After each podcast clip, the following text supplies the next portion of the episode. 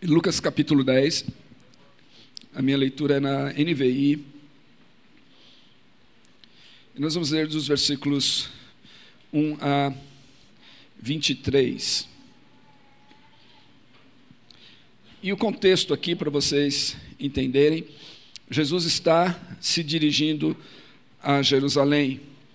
A esse versículo, é, no capítulo 9, versículo 51, que diz que aproximando-se o tempo em que ele haveria de ser elevado aos céus, ele partiu resolutamente em direção à cidade de Jerusalém. Jesus era focado no seu na sua missão.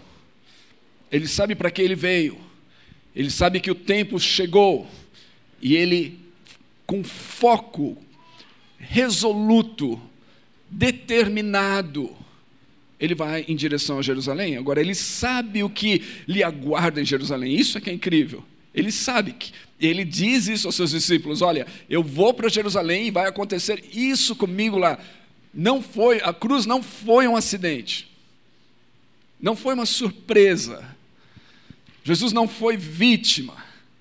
Jesus vai em direção à cruz, ele sabe dessas coisas, ele está indo. E é nesse contexto, então, que a gente encontra aqui no Evangelho de Lucas esses envios. O primeiro deles, logo no início do capítulo 9, diz que Jesus envia os doze em missão. E aí, no início do capítulo 10, diz que ele envia 72 em missão. Então há esses dois envios, e a gente vai ler sobre esse envio dos 72 aqui. Depois disso, o Senhor designou outros 72. Antes de prosseguir, deixa eu só falar algo que é de grande discussão é, entre os eruditos, que se a questão é se foram 70 ou 72. Talvez você tenha alguma versão da Bíblia mais antiga, mais velha, que vai dizer assim: ele, ele enviou 70. A versão que eu estou lendo fala 72. Isso é uma variante, é uma, é uma alguns textos que vão apontar 70, outros textos que vão apontar 72, e, e os eruditos discutem largamente sobre o que seria 70 ou 72. Na verdade, é irrelevante isso ah, para nós aqui e para aquilo que a gente está olhando, ok? Vamos prosseguir. Então, ele designou outros 72 e os enviou dois a dois adiante dele a todas as cidades e lugares para onde ele estava prestes a ir. Ele disse: A colheita é grande, mas os trabalhadores são poucos. Portanto, peçam ao Senhor da colheita que mande trabalhadores para a sua colheita. Vão eu os estou enviando como cordeiros entre lobos. Não levem bolsa, nem saco de viagem, nem sandálias, e não saúdem ninguém pelo caminho. Quando entrarem numa casa, digam primeiro: paz a esta casa. Se houver ali um homem de paz, a paz de vocês repousará sobre ele. Se não, ela voltará para vocês. Fiquem naquela casa e comam e bebam o que lhes derem, pois o trabalhador merece o seu salário. Não fiquem mudando de casa em casa. Quando entrarem numa cidade e forem bem recebidos, comam o que for posto diante de vocês. Curem os enfermos que ali houver e digam-lhes: o reino de Deus está próximo de vocês. Mas quando entrarem numa cidade e não forem bem recebidos, saiam por suas ruas e digam: Até o pó da sua cidade, que se apegou aos nossos pés, sacudimos contra vocês. Fiquem certos disto: o reino de Deus está próximo. Eu lhes digo: naquele dia haverá mais tolerância para Sodoma do que para aquela cidade.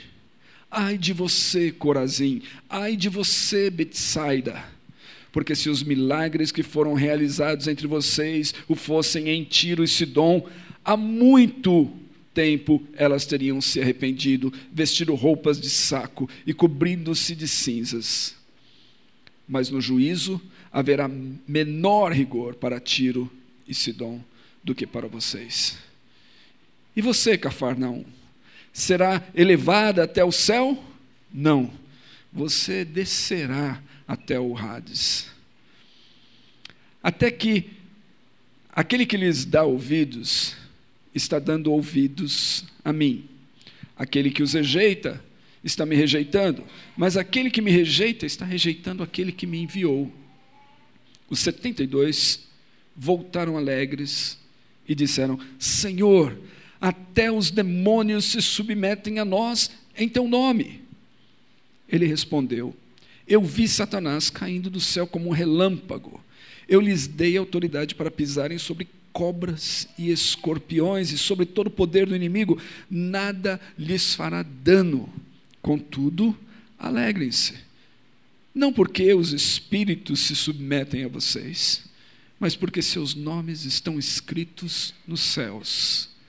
Naquela hora, Jesus, exultando-se no Espírito Santo, disse: Eu te louvo, Pai, Senhor do céu e da terra, porque escondeste estas coisas dos sábios e cultos e as revelastes aos pequeninos. Sim, Pai, pois assim foi do teu agrado. Todas as coisas me foram entregues por meu Pai. Ninguém sabe quem é o Pai a não ser o a não, ninguém sabe quem é o filho a não ser o pai, e ninguém sabe quem é o pai a não ser o filho e aquele a quem o filho quiser revelar. Então, ele se voltou para os seus discípulos, ele lhes disse, em particular, felizes são os olhos que veem e os, o que vocês veem, pois eu lhes digo que muitos profetas e reis desejaram ver o que vocês estão vendo, mas não viram, e ouvir o que vocês estão ouvindo, mas não ouviram. Vamos orar mais uma vez. Senhor, essa é a tua palavra, fale conosco. Mais do que tudo, mais do que qualquer outra voz, precisamos ouvir do Senhor e da tua voz. Basta uma palavra tua, Senhor. Viva e eficaz, mais penetrante do que espada alguma de dois gumes que penetra até a divisão da alma do espírito, das juntas e medulas e é capaz de discernir as intenções e os pensamentos do coração. Mostra uma palavra tua para que sejamos salvos, para que sejamos libertos, para que a nossa vida mude de direção e rumo. Fale conosco, Senhor. Fale, porque nós, teus servos, queremos ouvir. Amém. Durante esse mês nós falamos sobre aquelas coisas que são ou que deveriam ser prioritárias na nossa vida. Nós falamos sobre a devoção, a importância da devoção. É prioritário para nós dedicarmos toda a nossa vida a Jesus, vivermos como se fora aos seus pés, como discípulos seus, aprendizes seus. É mais importante isso do que qualquer outra tarefa que façamos porque tudo que nós fazemos e tudo que nós devemos fazer deve ser instruído, inspirado, guiado por Jesus. Nós falamos também sobre a oração, a importância da oração. É fundamental para nós. A oração deve ter prioridade em nossas vidas. Quando nós lemos a história da igreja, quando nós lemos a história daqueles que nós poderíamos chamar de heróis na igreja, não houve um deles sequer que não fosse uma pessoa de oração. Nós precisamos ser povo de oração. Jesus de fato disse que a sua casa, a sua igreja, um lugar como esse, onde nós nos reunimos juntos, deveria ser chamado de casa de oração para todos os povos. Nós precisamos orar mais. O fato é que nós oramos pouco. Nós individualmente oramos pouco, coletivamente oramos pouco. Nós precisamos orar mais, se quisermos ver mais de Deus em nós, se quisermos ver mais de Deus através de nós. Nós falamos sobre o amor, e o amor ao próximo, e principalmente o amor ao diferente de nós. É fácil nós falarmos sobre amor como se fosse alguma coisa relacionada a gostar das pessoas. A gente gosta de muita gente, e essas pessoas que nós gostamos, nós nos relacionamos muito bem com elas, nós tratamos bem essas pessoas e, e há uma proximidade com elas. A questão do amor não é, entanto, as pessoas que nós gostamos, a questão do amor, o teste do amor, são aquelas pessoas que são tão diferentes de nós que realmente nós não gostamos delas, ou, ou que somos tentados a pensar que não gostamos dela. Não há uma conexão natural entre nós e elas. E às vezes até algumas dessas pessoas se tornam inimigos, elas se posicionam como inimigos nossos, elas nos criticam, elas nos perseguem, elas querem a nossa cabeça. E Jesus disse que o teste do amor é justamente como nós tratamos essas pessoas. Qual é, qual é a atitude que nós nós temos para com elas. O amor deve ser uma prioridade entre nós e principalmente demonstrado dessa forma. Aqueles que não podem retribuir, aqueles que não podem dar nada em troca para a gente, aqueles que são diferentes de nós, aqueles que fazem coisas, inclusive, que podem ser ofensivas para nós e para a nossa fé. Não é fácil. Eu sei disso.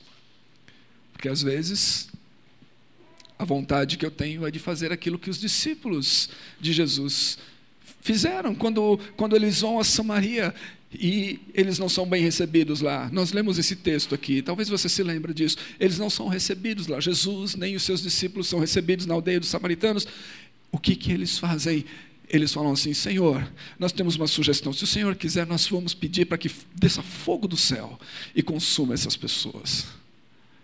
Às vezes, eu já disse isso para os irmãos aqui no conselho pastoral. Às vezes eu escuto notícias de cristãos sendo massacrados em, em, certas partes do mundo por grupos terroristas e isso aquilo, e a minha vontade é ser como os discípulos. Senhor, desce fogo do céu. E hoje em dia, fogo do céu significa poder bélico. É fácil fazer descer um poder bélico sobre uma aldeia, sobre um grupo de pessoas e destruí-los, dizimá-los, acabar com eles, como se isso resolvesse o problema. Mas nós não somos destes. Nós devemos ser diferente. A nossa mensagem não deve ser de destruição, de aniquilação. A nossa mensagem deve ser de perdão e reconciliação e amor. Devemos orar por isso, devemos buscar isso. É esse, esse tipo de amor que nós estamos falando, que deve ser prioritário. E hoje eu quero falar, por último, da missão. Note que Jesus, como eu disse, enviou os doze, enviou os 72 aqui. E esse envio dos doze e dos 72, na verdade, no, no livro de Lucas, que é composto de dois de duas partes. A primeira o Evangelho de Lucas e a segunda parte Atos. Essas duas partes são o tratado de Lucas. Então, no livro de Lucas, o envio dos 12 e o envio dos 72 prepara o cenário para a missão mundial da igreja. Aqui é um preparativo do cenário para aquilo que vai se desenrolar depois no texto de Atos.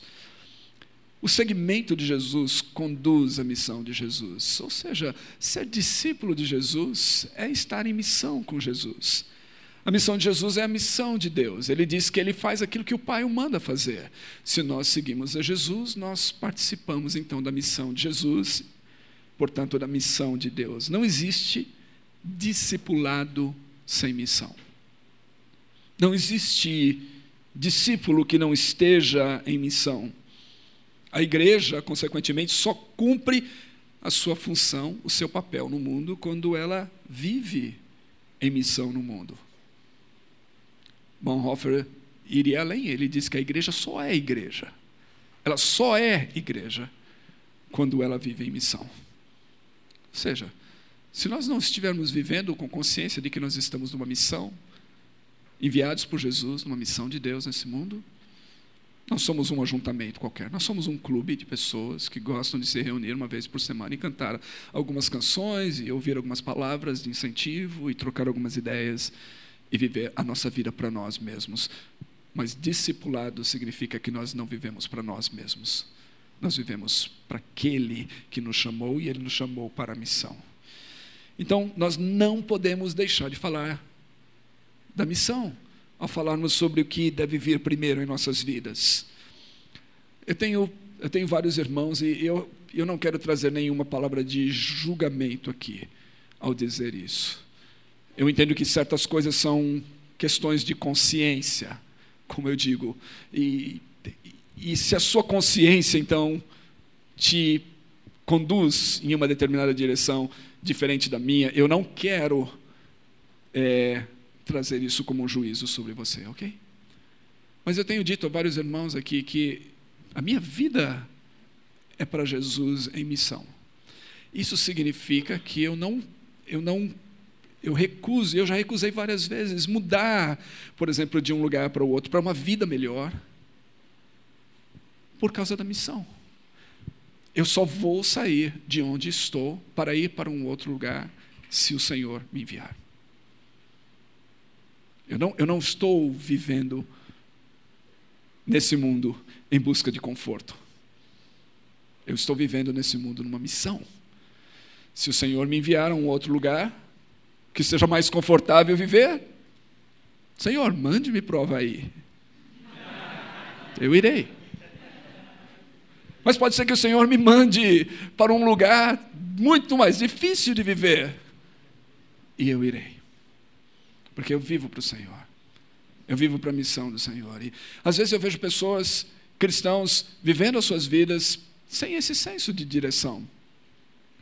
Às vezes alguns vêm falar comigo: olha, eu estou indo para tal lugar, e a minha primeira pergunta é: o Senhor está te enviando? Essa é uma esse é um envio do Senhor.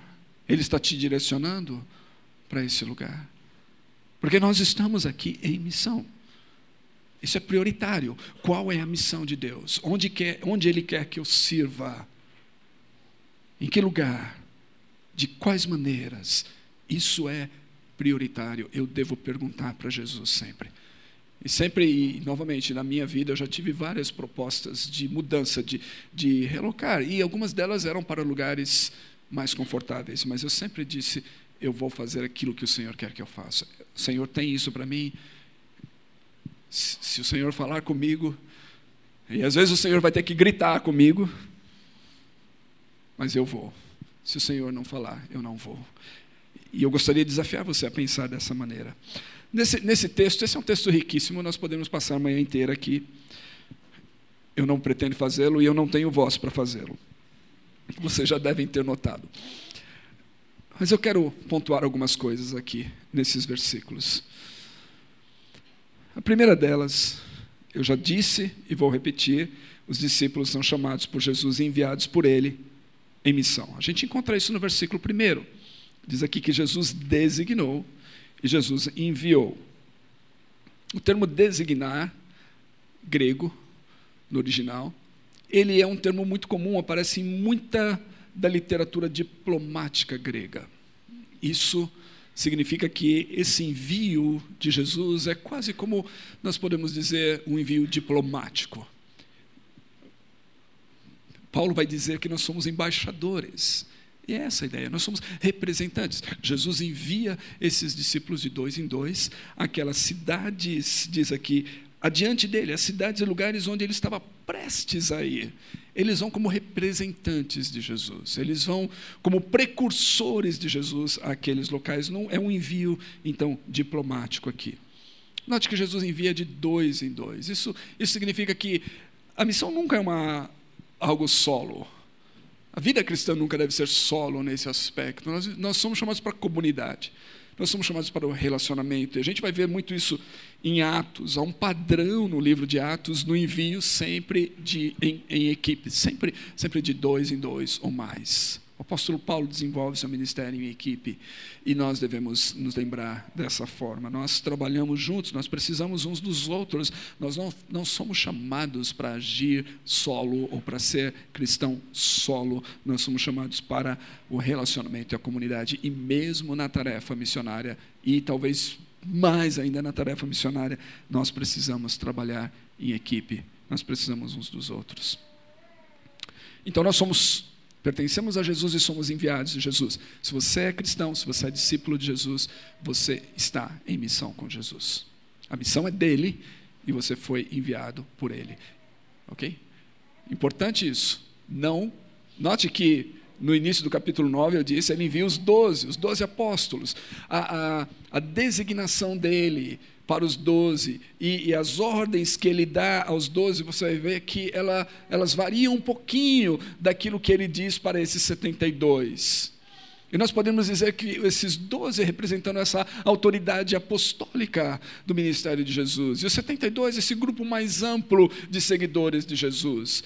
É, nossa tentação hoje em dia seria pensar assim, que a missão é somente para, os doze, a missão é somente para os missionários, que nós chamamos de missionários, aqueles que foram vocacionados, chamados e treinados e preparados para ir em missão, esses devem realizar a missão. A nossa tarefa então é orar por eles, é contribuir para o sustento deles, é, susten é segurar a corda enquanto eles vão. Você já ouviu isso várias vezes. Eu já disse isso no passado, mas a verdade é o seguinte: todos nós estamos em missão. Todos nós. Não há um cristão, não há um discípulo de Jesus que não esteja em missão, não há um discípulo de Jesus que não tenha sido enviado por Jesus. Segmento de Jesus pressupõe envio por Jesus. Então todos nós somos enviados. Segunda coisa é que a oração é fundamental nesse empreendimento missionário. A gente vê isso nos versículos 2 a 4. A oração é fundamental se vamos cumprir com a missão. Por quê? Nós precisamos orar porque a tarefa é grande demais. Jesus disse que a colheita é muito grande. Quando nós olhamos ao nosso mundo e as necessidades desse mundo, e quantas pessoas não conhecem a Cristo perto de nós e longe de nós, nós temos uma dimensão da tarefa ela é grande demais, não é algo que nós vamos conseguir fazer sem oração. Nota que Jesus usa termos aqui, colheita, e depois Jesus fala que os trabalhadores são poucos. Temos que orar porque os trabalhadores são poucos. Grande colheita, poucos trabalhadores. Note, tanto o termo colheita como trabalhador pressupõe uma outra realidade. A missão é uma tarefa dura. Ok? É dura. Se você abraçou o cristianismo, C.S. Lewis dizia isso, ele falava: se você estiver procurando uma, uma religião confortável, que te faça sentir bem, alguma coisa assim, ele, ele dizia assim: eu não recomendo o cristianismo. Se você quiser uma, uma, algo de conforto, de bem-estar, de bem com a vida, todas essas coisas, chega de sofrer, o cristianismo não é uma boa opção para você. A missão é dura, é trabalho, e é trabalho árduo. Um pouquinho antes de dizer isso, Jesus falou assim: aquele que põe a mão no arado e olha para trás não é digno de mim. Pôr a mão no arado.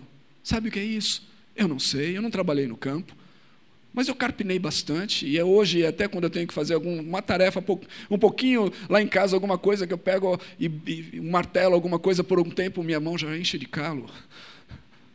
Imaginem alguém trabalhar no, no calor do dia, no campo, no arado. Trabalho duro. Então, nós temos que entender isso. Jesus não chamou para uma vida mole, não. Jesus nos chamou para uma tarefa pesada. A missão é pesada, um campo vasto. E nós somos chamados para trabalhar e não para dormir. Muito embora dormir seja bom. Ok? Às vezes a melhor coisa que você pode fazer é dormir às vezes, mas não o tempo todo. Nós precisamos orar então porque a tarefa é muito grande, são poucos os trabalhadores, nós precisamos orar porque a missão envia, é, é, ela envolve perigo. Jesus fala: Eu envio vocês como ovelhas no meio dos lobos. Que é algo mais perigoso do que esse? Lobos devoram ovelhas. Mas Jesus diz: Eu estou mandando vocês como ovelhas no meio de lobos. É algo perigoso, nós precisamos orar, porque a missão envolve perigos. Nós precisamos orar porque nossa provisão vem de Deus. Jesus vai usar de várias maneiras aqui para falar para os seus seguidores que a provisão deles vem de Deus. Não levem, não levem sacolas, mochilas. Há uma série de discussões normalmente entre os eruditos sobre aquilo que isso significa, mas basicamente o que Jesus está dizendo é a provisão de vocês vem de Deus. Às vezes a gente precisa a gente pensa assim, ah, eu vou nessa missão se eu tiver todas essas coisas juntas. Quando eu trabalhava com a OM, eles tinham um grupo chamado A-Team. E A-Team é o nome de um seriado da década de 70. A maioria de vocês aqui não havia nascido lá, então eu respeito. ok? Mas na década de 70 tinha um seriado chamado A-Team, traduzido para o português como Esquadrão Classe A. Ok. Um esquadrão classe A.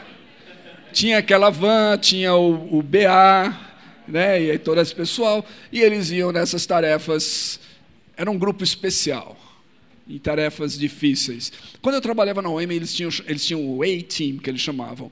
E eles mandavam a gente. Eu fui, eu fui em dois lugares com o A-Team, uh, um na Europa e o outro deles no interior da África. E era basicamente, eles nos mandavam a esses lugares difíceis com poucos recursos para a gente sobreviver enquanto a gente fazia tarefa missionária. Ah, eu sei que o Steiger tem feito isso, tem o pessoal que tem mandado a galera lá para Amsterdã, por exemplo, e outros lugares assim, com poucos recursos. Nos, nos primeiros dias da OM, o pessoal era tão radical que eles mandavam sem nenhum recurso. Nenhum dinheiro, era só uma, uma mochila com alguns livros. Você vai, se você conseguir vender esses livros, você vai sobreviver. Isso depende da sua habilidade de vendedor. Mas, mas basicamente isso Parte disso, desse treinamento, é para ajudar a lembrar-nos que a nossa dependência é de Deus. E que nós não devemos pensar que temos que ter tudo certinho, tudo, tudo pronto, tudo, tudo preparado antes da gente ir em missão. Ele nos envia, ele vai nos sustentar. A nossa provisão é dele. Devemos orar por ela e, e entender isso. Precisamos orar porque a, no, porque a oração ajuda-nos a manter o foco na urgência da missão. Quando Jesus fala que não saúdem ninguém pelo caminho, basicamente Jesus está falando do foco, da urgência. Ele está falando assim: não se distraiam. Eu não sei a seu respeito, eu não sou uma pessoa quem me conhece aqui sabe, eu sou uma pessoa tímida e porque eu sou tímido, então eu não, não fico conversando com muitas pessoas. algumas pessoas e alguns dos meus amigos são mais extrovertidos, eles conversam até com o poste. E, e, e essas pessoas, essas pessoas, elas têm então, elas, elas vão parar e conversar com todo mundo na beira da estrada e elas nunca vão chegar ao seu destino, talvez, porque elas vão falar com todo mundo antes de chegar lá. É isso que Jesus está dizendo. Você tem um foco, você tem um objetivo. É isso que ele está dizendo, a urgência disso. Não se distraia. Nós precisamos orar. A oração ajuda-nos a manter o nosso foco diante de nós, o nosso objetivo. A, a oração ajuda-nos a nos livrar dessas distrações. Então, nós precisamos orar. É imprescindível que, ao vivermos em missão com Jesus, na missão de Deus, que sejamos povo de oração. Precisamos orar. Terceiro, a, a, nossa missão é, eu já, já disse isso, o texto e o fato de que Jesus nos designou, esse, esse termo diplomático já nos, nos mostra isso de certa forma. A nossa missão é uma missão de reconciliação. Jesus está dizendo que nós devemos ser mensageiros da paz. Jesus disse que nós devemos chegar a casas, a famílias, e transmitirmos a paz paz a esta casa, o shalom. Aquilo que Deus deseja para o ser humano que ele criou, que é a condição de florescer nesse mundo que ele criou. É isso que nós devemos levar. Devemos levar a paz. Então, a nossa missão é uma missão de reconciliação. Se Deus deseja que o ser humano que Ele criou possa viver em uma condição de shalom, de florescimento, a questão é por que isso não acontece no mundo? E a resposta nós sabemos, aqueles, nós que conhecemos as Escrituras sabemos. A resposta para isso é o pecado. É o pecado que impede o florescimento, o desenvolvimento. Quando a gente olha para todas essas coisas do mundo, inclusive que nós às vezes somos tentados ou, ou, ou guiados a olhá-las através de um viés filosófico ou ideológico, olhamos para esse mundo e para as coisas que estão é, acontecendo no mundo e pensamos é isso é causa sei lá, é, é uma luta de classes ou é, opressão ou isso aquilo.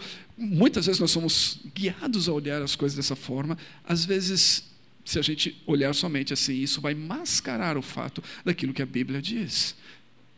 A questão não é a luta de classes ou a opressão a questão é o pecado o pecado é uma realidade que todos nós trazemos conosco desde o nascimento. Não significa que eu aprendo a pecar, eu, na, eu já nasci pecador. Se o pecado fosse uma, uma, condição de aprendizado, se o pecado fosse uma condição do meio em que a gente vive, não precisaríamos de um Salvador, bastaríamos resolver o, o meio, o contexto. E as pessoas seriam livres do pecado. Essa é uma ideia de, de vários filósofos, inclusive. Né? Se você for estudar filosofia. A ideia de que o homem nasce bom e que o meio que o corrompe. São as estruturas. Então a gente tem que trabalhar e mudar as estruturas, e aí a gente vai ter uma sociedade perfeita, justa. Mas a Bíblia diz que não. Você pode ter todas as coisas ao redor perfeitamente organizadas, estruturadas, mas o mal está no meu coração. Então, quando nós falamos de sermos ministros da reconciliação, nós temos que nos lembrar daquilo que Paulo falou em 2 Coríntios capítulo 5. Eu não vou ler aqui, mas ele diz lá sobre a reconciliação. Ele diz que Deus nos reconciliou com ele por meio de Cristo Jesus. Nós estávamos separados por Deus. Cristo veio a esse mundo para nos reconciliar com ele, e ele fez de nós agora reconciliados embaixadores mensageiros da paz, mensageiros da reconciliação. E Paulo vai falar de sorte que nós clamamos da parte de Deus, como se Deus falasse através de nós, nós clamamos para que os homens se reconciliem com Deus. Paulo vai usar, inclusive, vai falar sobre o tempo propício, o tempo aceitável, o tempo da graça, o tempo do favor de Deus. Esse é o tempo. Isso nos lembra de Jesus.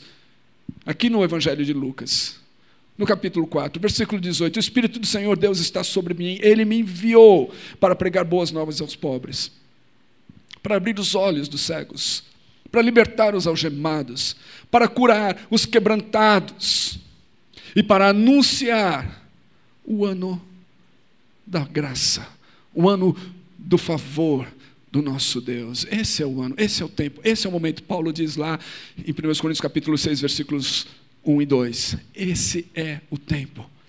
Nós, como ministros de Deus, como embaixadores de Deus, como mensageiros da paz, nós clamamos a todos os homens: reconciliem-se com Deus.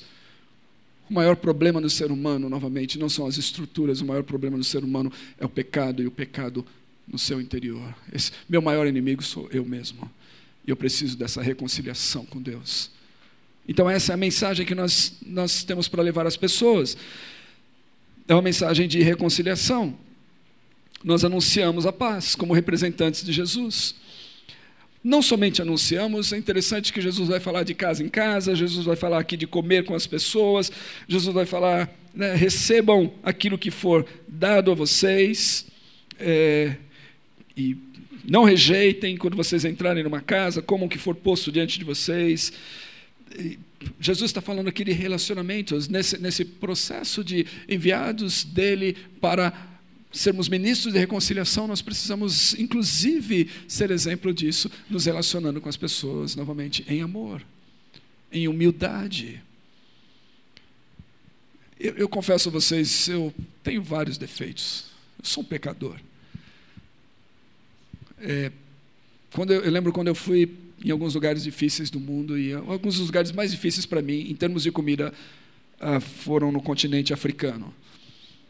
É, eu realmente lutava muito para comer algumas das comidas que eram colocadas ali diante de mim. Mas, mas esse texto nos fala sobre isso, como o que for colocado diante de você. E nós temos que fazer isso. Eu lembro às vezes que eu estava com o meu amigo Frank, o irmão Francisco, no presídio. Todas as vezes que eu ia lá, é, os presos querendo agradar a gente trazia alguma coisa para a gente, principalmente no, nas primeiras vezes que a gente estava ali. E, então, e quando eles tinham alguma coisa, então eles queriam trazer alguma coisa para a gente. E eu sempre lembrava do versículo de Marcos. Eu sempre reivindicava aquela parte que os eruditos dividem-se entre eles se elas são partes que estavam no original ou se não estavam no original. Para mim, elas estavam no original. Todas as vezes que eu estava no presídio, eu reivindicava aquilo lá. Se beberdes alguma coisa mortífera, não lhes fará dano algum eu me agarrava à promessa. Ela, aquele texto era canônico, literalmente. Mas o que Jesus está dizendo, meus irmãos, é isso. Como com as pessoas, porque a questão é, talvez vários de vocês já tiveram essa experiência. Quando a gente come com alguém, quando a gente recebe aquilo que a pessoa está dando, muitas vezes ela está dando o melhor para nós. Aquilo que a gente talvez seja tentado a rejeitar por questões de higiene, o ambiente talvez está sujo ao redor, ou então alguma coisa que a gente não está acostumado a comer, geralmente é o melhor que a pessoa tem. Ela está oferecendo a nós. E quando nós comemos, isso quebra barreiras tremendas. Há uma aceitação, há uma, há algo que acontece entre o nosso coração e o coração dessa pessoa quando nós comemos juntos. Então, nós somos mensageiros de Jesus, mensageiros da paz, da reconciliação. E Jesus fala assim: faça isso, estabelecendo um relacionamento com as pessoas. Relacionamentos como servos, não como alguém que está lá para tirar vantagem. Quando Jesus diz aqui no versículo 8, uh, ah, melhor, no versículo 7, ele diz assim: Comam e bebam o que lhes derem, pois o trabalhador merece o seu salário. Jesus diz: Coma, beba. Se eles estão te oferecendo, come e beba. Receba isso como uma dádiva de Deus, vocês estão lá, recebam isso. No entanto, Jesus diz: não fiquem mudando de casa em casa, ou seja, não explore as pessoas. Vocês são servos. Vocês estão lá para servir as pessoas e não para tirar vantagem delas. Nosso relacionamento deve ser um relacionamento, então, como servos de Jesus, como embaixadores de Deus, como mensageiros da paz e da reconciliação. Quarto, a nossa missão é anunciar a chegada do reino dos céus, do reino de Deus. Os versículos 9 a 15, Jesus vai tratar sobre isso, sobre esse reino de Deus. Jesus fala sobre curar os enfermos e dizer a eles: o reino de Deus está próximo de vocês. O que é o reino de Deus? É o domínio de Deus, é o governo de Deus. Quando Jesus vem a esse mundo, a primeira mensagem, o primeiro sermão público dele é este: o reino de Deus está próximo. O reino de Deus chegaram até vocês. O que, é que Jesus estava dizendo? Quando Jesus vem ao mundo, Deus vem ao mundo. Aquilo que nós cantamos e que nós oramos aconteceu em Jesus. Deus é rei. O mundo não se submeteu a ele. Jesus vem para restaurar a ordem das coisas, para que nós possamos reconhecê-lo como rei novamente, submetendo as nossas vidas a ele. O reino de Deus é o domínio de Deus. Os súditos do reino são aqueles que submetem ao rei, que entregam suas vidas a ele e que dizem: Nós vivemos para ele. Nós vivemos para fazer a sua vontade, nós vivemos para servi-lo. Jesus está dizendo que esse reino de Deus tem algumas coisas que acontecem. Porque o pecado entrou no mundo e rompeu essa relação do homem com Deus e a necessidade de reconciliação. Há consequências do pecado que nós temos que lidar no mundo hoje. A opressão é uma delas, a injustiça é uma delas, de todas as formas. Mas há outras consequências, consequências físicas, o mal, as doenças, as enfermidades, essas coisas são consequências de um mundo sem Deus, de várias maneiras. O reino de Deus vem para anunciar esse domínio de Deus, esse mundo com Deus, esse, esse mundo submisso a Deus. Portanto, a cura física é um sinal do reino. A cura física é um sinal do reino. Por isso nós devemos orar pela cura física, nós devemos acreditar. Jesus, curem os doentes e digam-lhes: o reino de Deus está próximo de vocês. Quando nós oramos e Deus cura alguém, isso é um sinal desse reino de Deus. Agora é interessante, o reino está aqui, mas ele não está aqui. Ele, eu já e o ainda não. Ele, ele já chegou, mas ele não está aqui em toda a sua plenitude. Nós ainda aguardamos por ele em sua plenitude. Portanto, nós falamos aqui, nos lembramos, que nem tudo aquilo que o reino significa nós temos acesso normativo hoje. A cura não é uma norma hoje, a cura é um flash daquilo que será o reino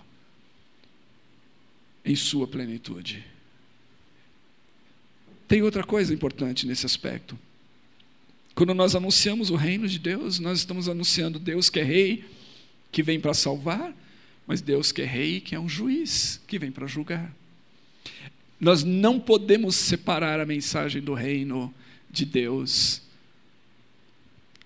da mensagem de Deus que salva, da mensagem de Deus que vem para nos reconciliar consigo mesmo.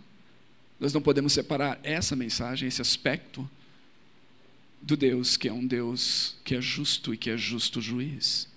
Note aqui, Jesus vai falar assim que quando vocês entrarem em uma casa e vocês forem recebidos, comam, curam os enfermos, anunciem que o reino de Deus chegou a vocês. Mas Jesus diz: em alguns lugares vocês vão chegar e vocês não serão bem recebidos. Saiam desse lugar, sacudam até o pó das sandálias de vocês, ou, ou que se apegou aos seus pés, presumindo que eles estariam indo sem sandálias e descalços, então nos pés, sacudam o pó. É, essa é uma, essa é uma, é uma atitude, é, um, é, é uma representação de juízo aqui.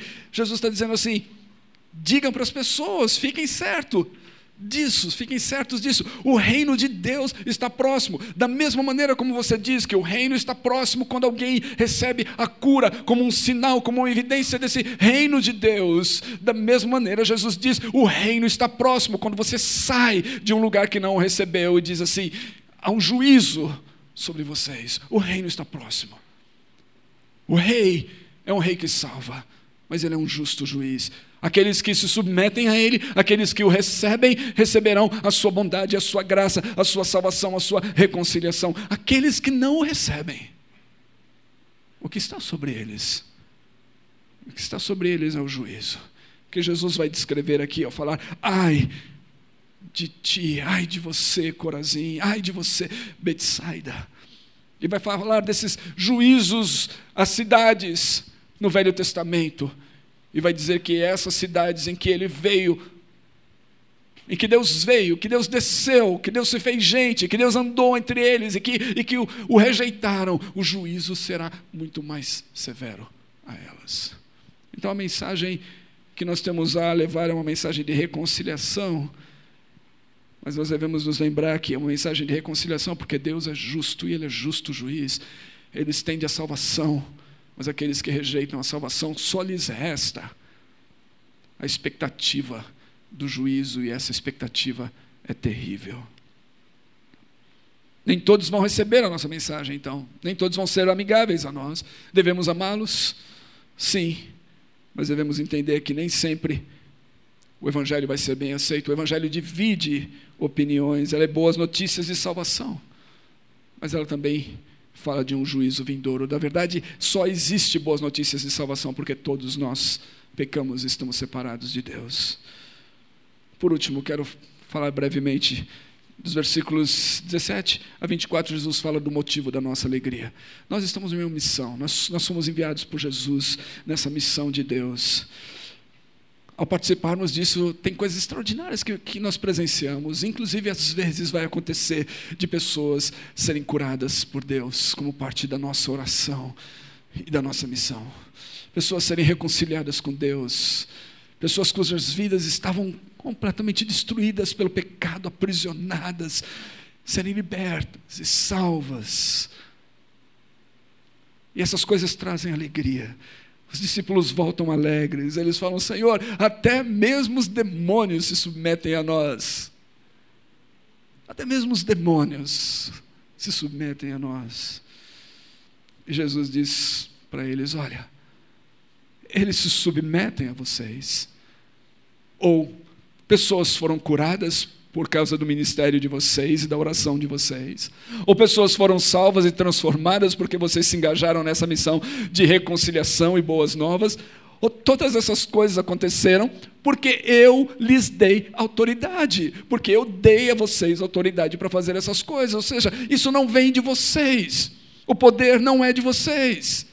Vocês não são nada sem minha autoridade. Alegrem-se então não porque essas coisas estão acontecendo, alegrem-se, porque o nome de vocês está escrito no livro da vida. Alegrem-se, porque vocês me pertencem, porque vocês são filhos do Pai.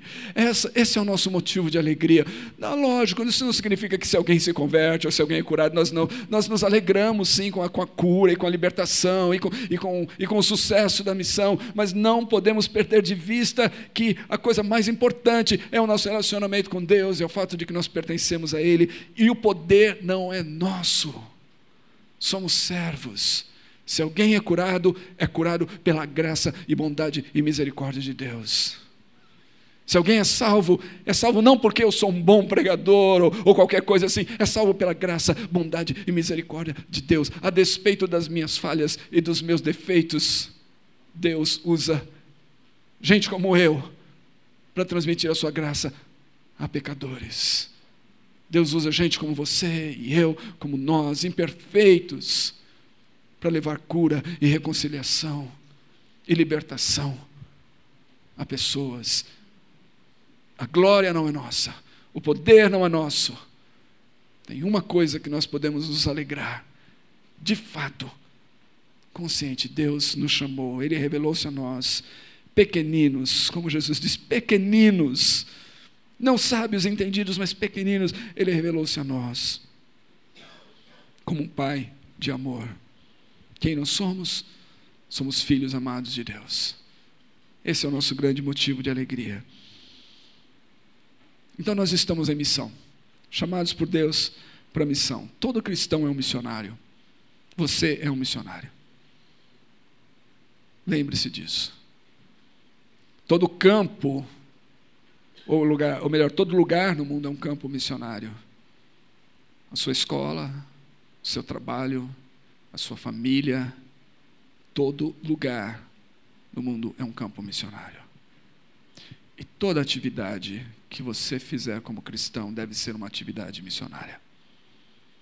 Isso significa que, se você é professor, se você trabalha no telemarketing, se você trabalha na rua, numa fábrica, num escritório, se é um médico, um advogado, recepcionista, o que quer que seja. A sua atividade deve ser vista como uma atividade missionária. Deus quer usar você para falar do amor dele, da graça dele, da reconciliação, da paz para outras pessoas. Então, eu quero encerrar dizendo o seguinte: lembre-se disso. Tem um filme que eu sou velho, portanto, meus filmes e minhas referências novamente são velhas, ok? Mas tem um filme velho que fez muito sucesso chamado The Blues Brothers Os Irmãos Cara de Pau. Talvez você tenha visto. Esses dois cantores dessa banda de blues que saem da cadeia e que aí voltam para o orfanato onde eles cresceram. E descobrem que esse orfanato vai se fechar porque tem várias dívidas. E eles decidem reunir a banda. É, eles têm essa visão celestial um dia, the band.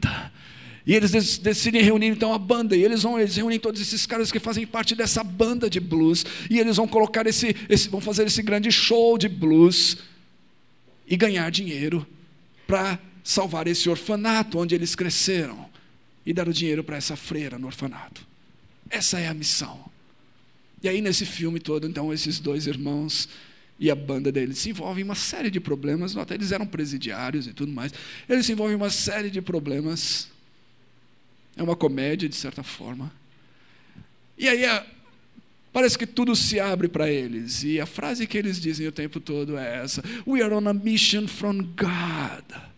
Nós estamos numa missão de Deus. E se a gente está numa missão de Deus, então coisas extraordinárias, a gente deve esperar que coisas extraordinárias aconteçam, porque essa é uma missão de Deus. Deus vai abrir as portas, Deus vai impedir que os inimigos às vezes avancem contra nós. Deus vai fazer coisas incríveis. Meus irmãos, nós estamos numa missão de Deus, não do Blues Brothers, não para salvar o orfanato, não é a banda, mas é uma missão celestial. Vamos esperar que Deus faça coisas extraordinárias em nós e através de nós. Vamos orar para coisas extraordinárias. Vamos orar por milagres extraordinários de pessoas que nós jamais imaginávamos se converter, vindo a Cristo, rendendo-se aos seus pés. Esse, esse talvez seja o maior milagre de todos. Vamos orar por isso e vamos trabalhar por isso e vamos anunciar isso. Eu quero dizer para você, como missionário, onde você está? Você tem orado pelas pessoas ao seu redor? Eu quero encorajar você. Nós estamos no início do ano. Faça um caderninho. Um, aqui no bloco de notas do celular, ninguém carrega caderno mais. Né? No, seu, no seu celular, em alguma, algum bloquinho de notas, alguma coisa que você escreva. Peça para Deus. Olhe para as pessoas ao seu redor, no lugar onde você trabalha. Peça para Deus imprimir no seu coração o nome de algumas delas pelas quais você vai dedicar oração durante esse ano. Três ou quatro pessoas, talvez mais, três pessoas pelo menos, pelas quais você vai orar durante esse ano, para que elas conheçam a graça de Deus, para que elas sejam salvas, para que elas sejam reconciliadas com Cristo. Faça isso.